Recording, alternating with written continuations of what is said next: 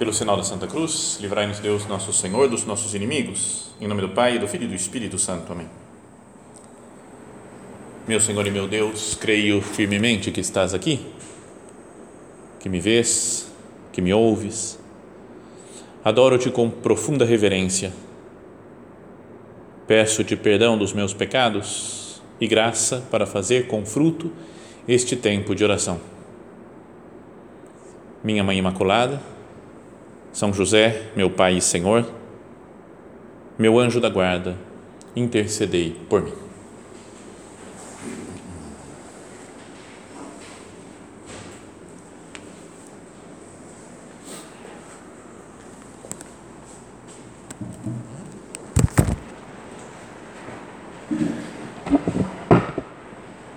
Dando seguimento a esse nosso caminho quaresmal, tínhamos falado de meditar nas passagens né, da, saga, da Via Sacra, nas estações da Via Sacra, segundo o modo como São José Maria Escrivá medita sobre esses pontos. Né? Então, a terceira estação, tínhamos meditado já na primeira e segunda semana passada, a terceira estação da Via Sacra diz que Jesus cai pela primeira vez não está escrito no Evangelho isso, né? não fala, fala muito rapidamente toda a via sacra, né? no, Evangelho é só citado de passagem que ele carregou a cruz até o, até o Calvário. São poucas coisas que aparecem dessa cena, dessa, desse momento. Mas a tradição popular foi dizendo que Jesus caiu três vezes durante o caminho da cruz, não é? pelo cansaço físico, pelo esgotamento de, da, de, de, todo o peso moral que ele carregava dos pecados da humanidade, é? por todas, todas as dificuldades que sentia, né? e a multidão, e o, já estava, alguns dizendo, quase próximo à morte, né? Jesus, de tanto que sofreu na flagelação. Então caiu três vezes. E essa terceira estação diz: Jesus cai pela primeira vez. E o nosso padre comenta: a cruz fende, desfaz, com o seu peso os ombros do Senhor. A turba multa foi se agigantando. Os legionários mal podem conter a multidão. Né, os legionários romanos né, que estavam acompanhando Jesus nesse caminho, que eram os que tinham prendido Jesus nesse né, para que fosse levado, né, de, desde que carregou a cruz até o até o Calvário. Os legionários mal podem conter a multidão, encrespada e enfurecida que, como rio, rio fora do leito, aflui pelas vielas de Jerusalém. O corpo de Jesus, perdão, o corpo extenuado de Jesus, cambaleia já sob a cruz enorme. De seu coração amorosíssimo, mal chega um alento de vida aos membros chagados. Podíamos tentar imaginar, né, entrar dentro do, do coração de nosso Senhor, das coisas que Jesus tem, está pensando nesse momento, das coisas que Ele que ele está vendo naquela situação. À direita e à esquerda, o Senhor vê essa multidão que anda como rebanho sem pastor. Percebe tanta gente perdida, tanta gente afastada de Deus. Poderia chamá-los um por um pelos seus nomes, pelos nossos nomes. Jesus conhece cada um de nós, como conhecia cada uma daquelas pessoas, a história de vida pessoal de cada um daqueles que estavam no caminho do Calvário. Ali estão os que se alimentaram na multiplicação dos pães e dos peixes, os que foram curados de suas doenças, os que ele ensinou junto do lago e na montanha e nos pórticos do templo. Então imagina, Jesus vai passando o olho por todas aquelas pessoas e vendo né, toda a miséria humana, todos os sofrimentos, as coisas que ele já teve que fazer, curar, alimentar então, uma dor aguda penetra na alma de Jesus e o Senhor desaba extenuado. Nosso Padre, comentando isso, diz: Tu e eu não podemos dizer nada, agora já sabemos por que pesa tanto a cruz de Jesus. Então, tem um, um, uma explicação física, histórica, biológica que Jesus não aguenta mais o peso pela flagelação, porque estava para morrer, a cruz era pesada e, e ele cai, né? não, não tem forças físicas para carregar a cruz. No entanto, acho que existe uma, um peso muito maior. É o que fala São José Maria. Agora já sabemos por que pesa tanto a cruz de Jesus. Não é pelos nossos pecados, pela a gravidade do pecado. Né? Queria que nessa cena do Evangelho nós considerássemos a gravidade dos pecados que a gente comete, que o mundo inteiro comete. Foi o que Jesus, o que levou um Deus a se fazer homem e a sofrer dessa maneira.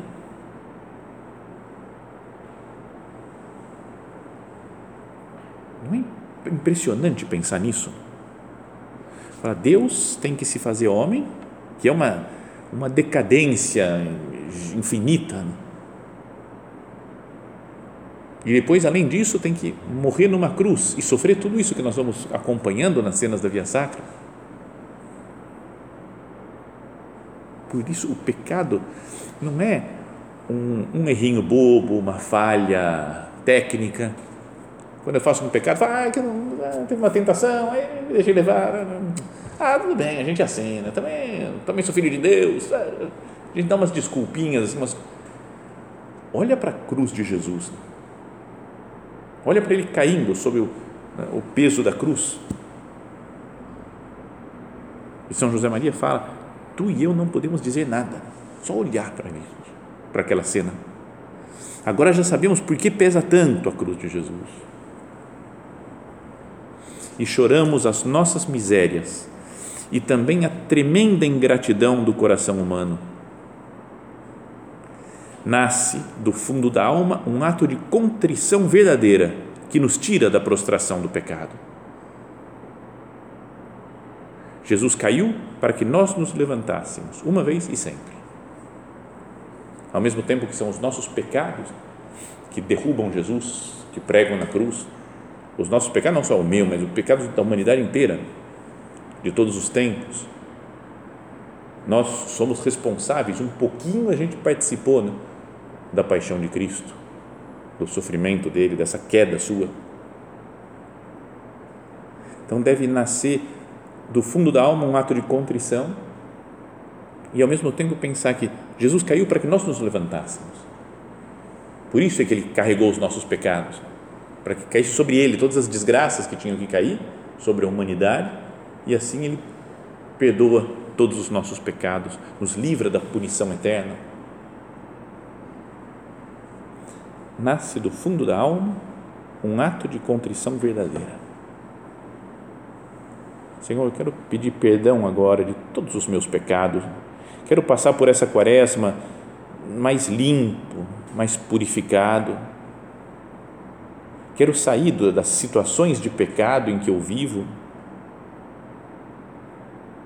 Um ato de contrição que nos tira da prostração do pecado. A gente está prostrado, às vezes, pecar, sempre a mesma coisa, sempre o mesmo pecado, com pouca luta, né, com pouco empenho nosso em sair daquela situação e a gente vai ofendendo a Cristo como se estivesse crucificando Jesus outra vez, derrubando ele ao caminho, no caminho do Calvário.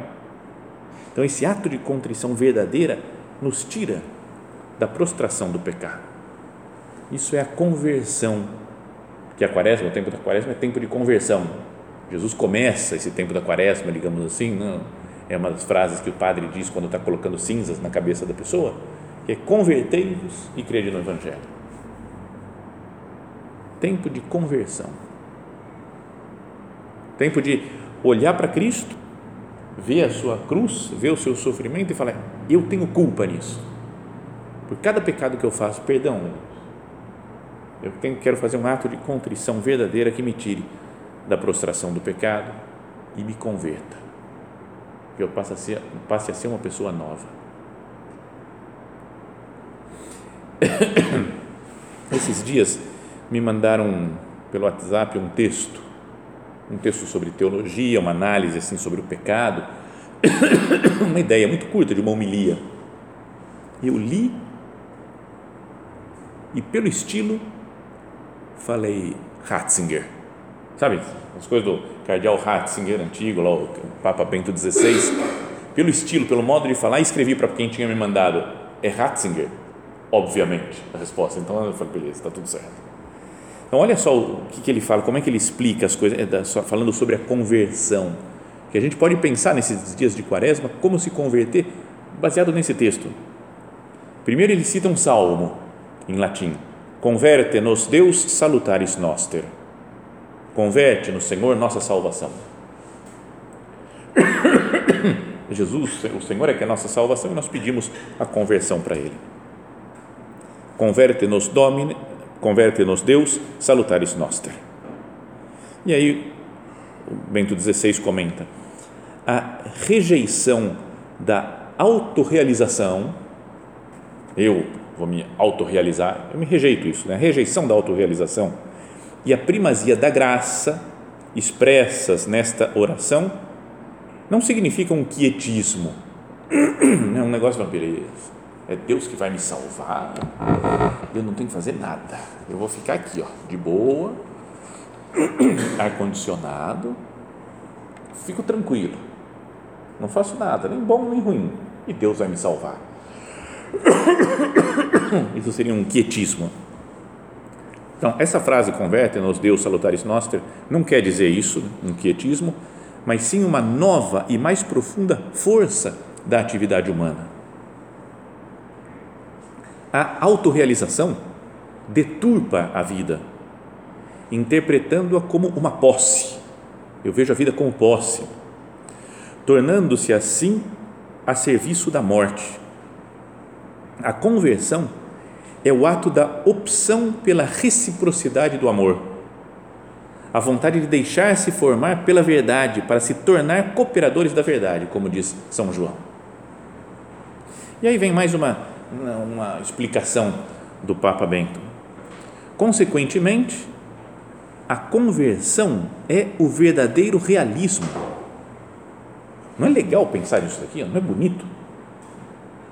A conversão é, é um realismo Fala, eu sou pecador e Deus é quem me salva e eu vou me dirigir a Ele. Vendo Jesus na cruz, nesse caminho da cruz que estamos meditando né, na via sacra, Jesus caindo né, para nos perdoar os pecados, eu tenho que me converter. Então, consequentemente, a conversão é o verdadeiro realismo que nos torna capazes de um trabalho verdadeiramente humano. Parece-me que há aqui muito material para um exame de consciência, ele vai falar. Olha só as ideias para um exame de consciência, que diz o cardeal Ratzinger. A conversão, é, ele fala, converter-se significa não buscar o próprio sucesso, não buscar o prestígio, a posição. Olha só como é importante isso aqui. A gente procura com muita frequência né, o nosso próprio sucesso em todas as coisas. Né, eu quero e bem no trabalho pelo sucesso que eu tenho. Sucesso na vida amorosa, sucesso na vida social, sucesso em todos os, os ambientes. Quero buscar o prestígio, ser aplaudido por todo mundo, ser reconhecido por todo mundo.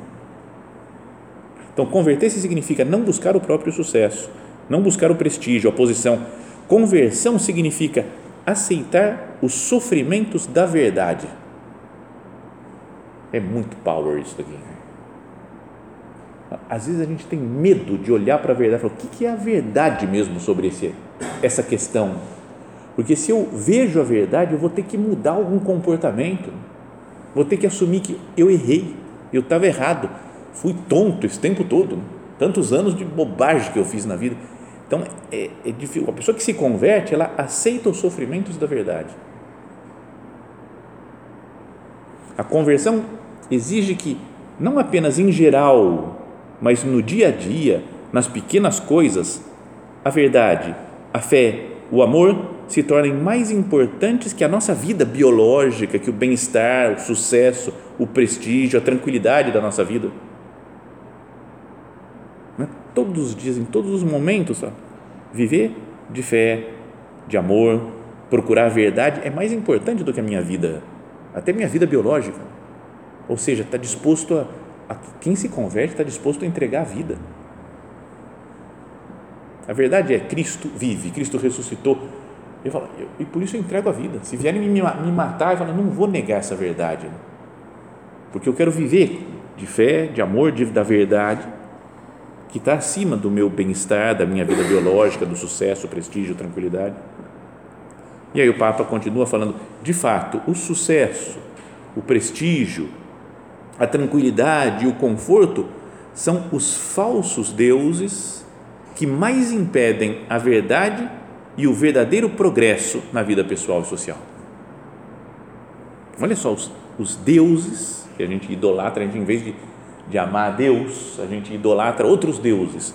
E aí ele fala: são o sucesso, o prestígio, a tranquilidade, o conforto. Olha para Jesus caindo, né? Jesus cai pela primeira vez no caminho do Calvário, sofrendo. Não tem sucesso, não tem prestígio, não tem tranquilidade, não tem conforto. E isso é o que nós buscamos muitas vezes. E ficam sendo como que deuses para nós então eu me afasto da verdade. A verdade está em Cristo, né? Ele é a verdade, o caminho, a verdade e a vida. Esse Jesus sofrendo, esse Jesus caído.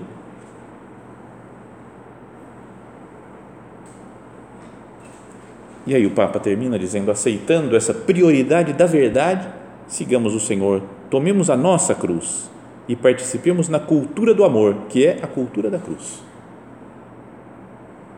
Que Deus nos dê nessa sabedoria da cruz, na ciência da cruz, entender essa todo esse mistério que está por trás do sofrimento de Jesus. Nós somos pecadores porque somos orgulhosos desde o começo, pecado de orgulho lá de Adão e Eva. Sereis como deuses. Então isso daí vai enchendo a nossa alma, né? a gente quer ser superior acima de Deus.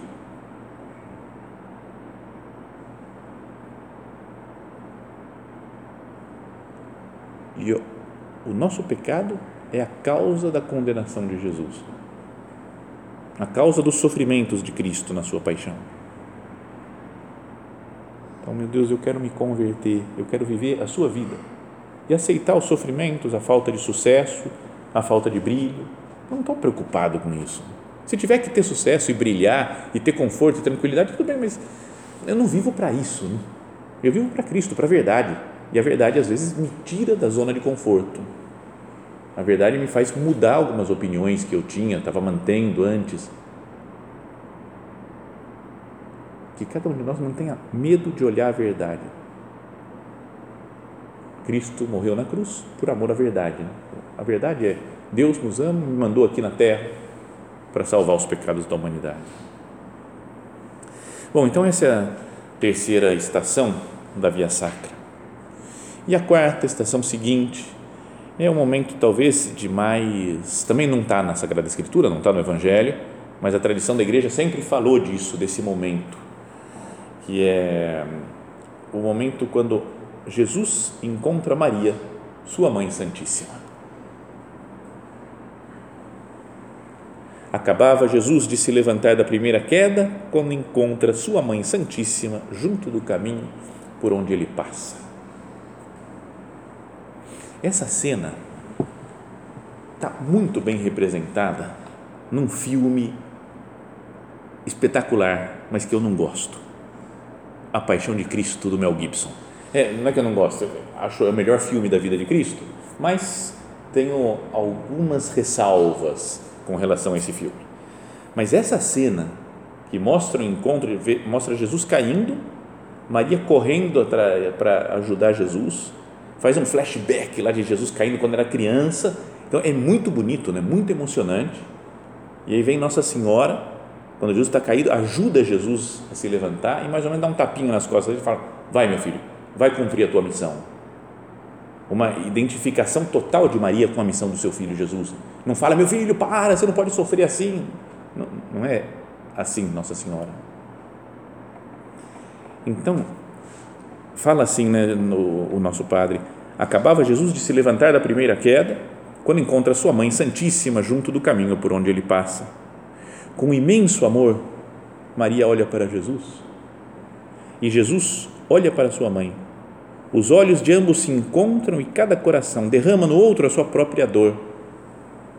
A alma de Maria fica submersa em amargura, na amargura de Jesus Cristo. Vamos imaginar, né, como que Jesus olha para Maria. Como que caído, começando a se levantar, aparece Nossa Senhora e ele olha para ela como que dizendo: Você é a única que entende o que está acontecendo aqui. E Nossa Senhora fica submersa na amargura de Jesus, no sofrimento de Cristo. E é a que mais sofria. Né? O nosso padre até cita um trecho do livro das Lamentações, lá de Jeremias. Ó vós que passais pelo caminho, olhai e vede se há dor comparável à minha dor. Pensemos em Nossa Senhora, né? uma mulher que sofre mais do que todo mundo que está lá porque é a que compreende o mistério do amor de Deus com mais profundidade e é mãe, é mãe de Jesus Cristo, mãe de Deus diante do Senhor, vendo todo esse sofrimento. Cumpriu-se a profecia de Simeão: uma espada trespassará a tua alma. Na obscura soledade da paixão, Nossa Senhora oferece a seu filho um bálsamo de ternura, de união, de fidelidade, um sim à vontade divina. Deve ter sido o que mais consolou Jesus nesse caminho da Via Sacra, o encontro com a sua mãe. Não porque, como fala, eu estou aqui com você, eu sou tua mãe e não te abandono nunca.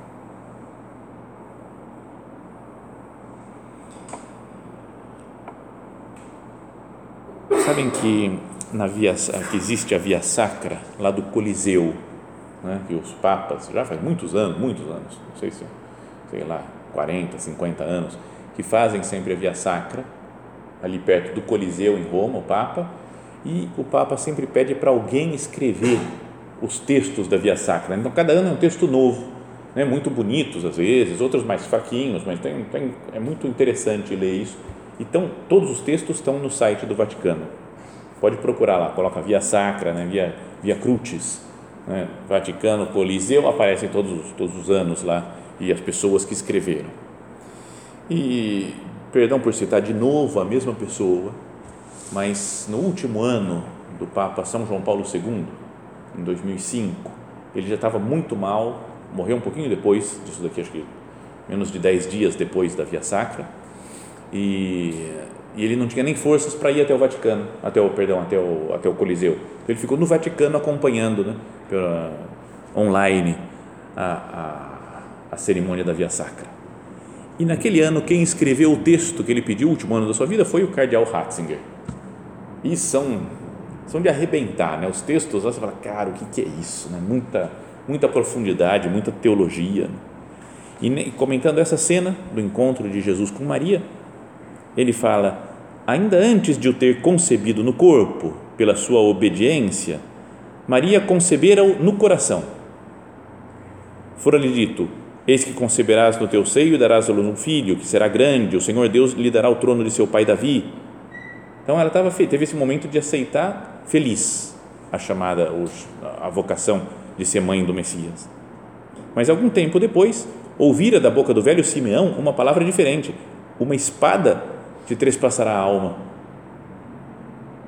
Deste modo, ter-se ter, ter, deve ter se lembrado de certas palavras pronunciadas pelos profetas, tais, tais como foi maltratado e resignou-se, não abriu a boca, como cordeiro levado ao matadouro. Então, quando o Simeão falou, Jesus tinha acabado de nascer, tinha 40 dias de vida. Simeão falou para Nossa Senhora: Uma espada vai trespassar a tua alma. Então, era, acho que já imaginou, eu sei, o, o, o Isaías lá falava do servo sofredor, que vai morrer como um cordeiro pelos pecados da humanidade. Então, cara, é esse meu filho. Então já estava talvez se preparando para o momento da cruz. Agora tudo isto se torna realidade. No coração tinha sempre conservado as palavras que o anjo lhe dissera quando tudo começou: Não temas, Maria. Lembra que aparece o anjo, ela fica com medo? Ah, não temas, Maria, encontraste graça diante de Deus. E aí o Papa, o futuro Papa Bento XVI, Falou, nesse momento pode ter se lembrado disso. Encontra Jesus no caminho do Calvário e se lembra da frase do anjo, lá no comecinho da história, não temas, Maria. Então, os discípulos fugiram. Ela não foge. Ela está ali, com a coragem de mãe, com a fidelidade de mãe, com a bondade de mãe e com a sua fé, que resiste na escuridão Feliz daquela que acreditou. Vamos pensar nisso daqui, né? Olha só, imagina como Maria está lá naquele momento, com a coragem de mãe. As mães são corajosas. Né? Mãe enfrenta as coisas para defender os filhos. É capaz de, fazer, de se matar para salvar a vida do filho quando está em perigo. Sofre, passa noites em claro. Coragem de mãe. A bondade de mãe. A fidelidade de mãe e a fé. Feliz daquela que acreditou. E aí o cardeal Ratzinger, então, dizia, falava aquela frase de que Jesus falou, mas quando o Filho do Homem voltar, encontrará fé sobre a terra? Ele tinha perguntado antes. Quando ele voltar, na segunda vinda, vai encontrar fé? Sim, agora ele sábio encontrará fé, porque Maria está presente. Se Maria está junto, ela é a mulher de fé e que vai ajudando seus filhos a viverem de fé também. Voltando para o que São José Maria dizia né? nessa, no comentário dessa passagem, desse, dessa estação da Via Sacra, falava: Levados pela mão de Maria, tu e eu queremos também consolar Jesus, aceitando sempre e em tudo a vontade de seu Pai, do nosso Pai. Isso é que é consolar Jesus. É aceitar a vontade de Deus, é aceitar tudo que, assim como Jesus aceitou a vontade do Pai, que era morrer na cruz, fala, Jesus, eu estou do teu lado, eu também aceito, você tem uma cruz na minha vida, se eu não posso ter aquilo que falávamos antes, né, de sucesso, brilho, tranquilidade, comodidade, prestígio, tudo bem, eu aceito, não quero essas coisas, eu quero fazer a vontade de Deus. Só assim experimentaremos a doçura da cruz de Cristo e a abraçaremos com a força do amor, levando-a em triunfo por todos os caminhos da terra. Maria enfrenta o sofrimento com fé e nos anima a enfrentar o sofrimento com fé também e amor a Jesus Cristo. Levados pela mão de Maria ela pega cada um de nós pela mão, como uma mãe pega a criança pela mão e vai levando, levados pela mão de Maria. Tu e eu queremos também consolar Jesus. Vamos imaginar essa cena, né? Maria ajudando Jesus que tinha acabado de, se, de cair, se levantar. E vamos imaginar que nós estamos junto com ela. Ela nos chamou, nos pegou pela mão e falou: Meu filho, vem aqui comigo. Vamos olhar para Jesus, vamos ajudar Jesus, vamos consolar Jesus. Levados pela mão de Maria, tu e eu queremos também consolar Jesus, aceitando sempre e em tudo a vontade do seu Pai, do nosso Pai. Que Nossa Senhora seja modelo para nós né, de como, como ajudar Cristo no carregar a cruz. Tantas vezes que nós fugimos, né? perdão, Senhor, pelas vezes que eu, que eu fujo de medo da cruz, que eu não quero sofrimento, que eu procuro aquelas outras coisas, né? meu brilho, meu prestígio, que eu procuro ficar com uma imagem boa diante dos outros, não fico preocupado com o que, vão pensar de mim, o que, vão deixar de pensar. Mas, perdão, não quero nada disso. Eu só quero te consolar na cruz. Os pastorzinhos de Fátima, né? Os dois que foram canonizados lá, o Francisco e a Jacinta, eles falam: Eu gosto muito de consolar Jesus. Eu não tenho ninguém que console. Então ficava lá, só consolando Jesus. Que a gente tenha isso levados pela mão de Maria queiramos também nós, com ela, consolar Jesus.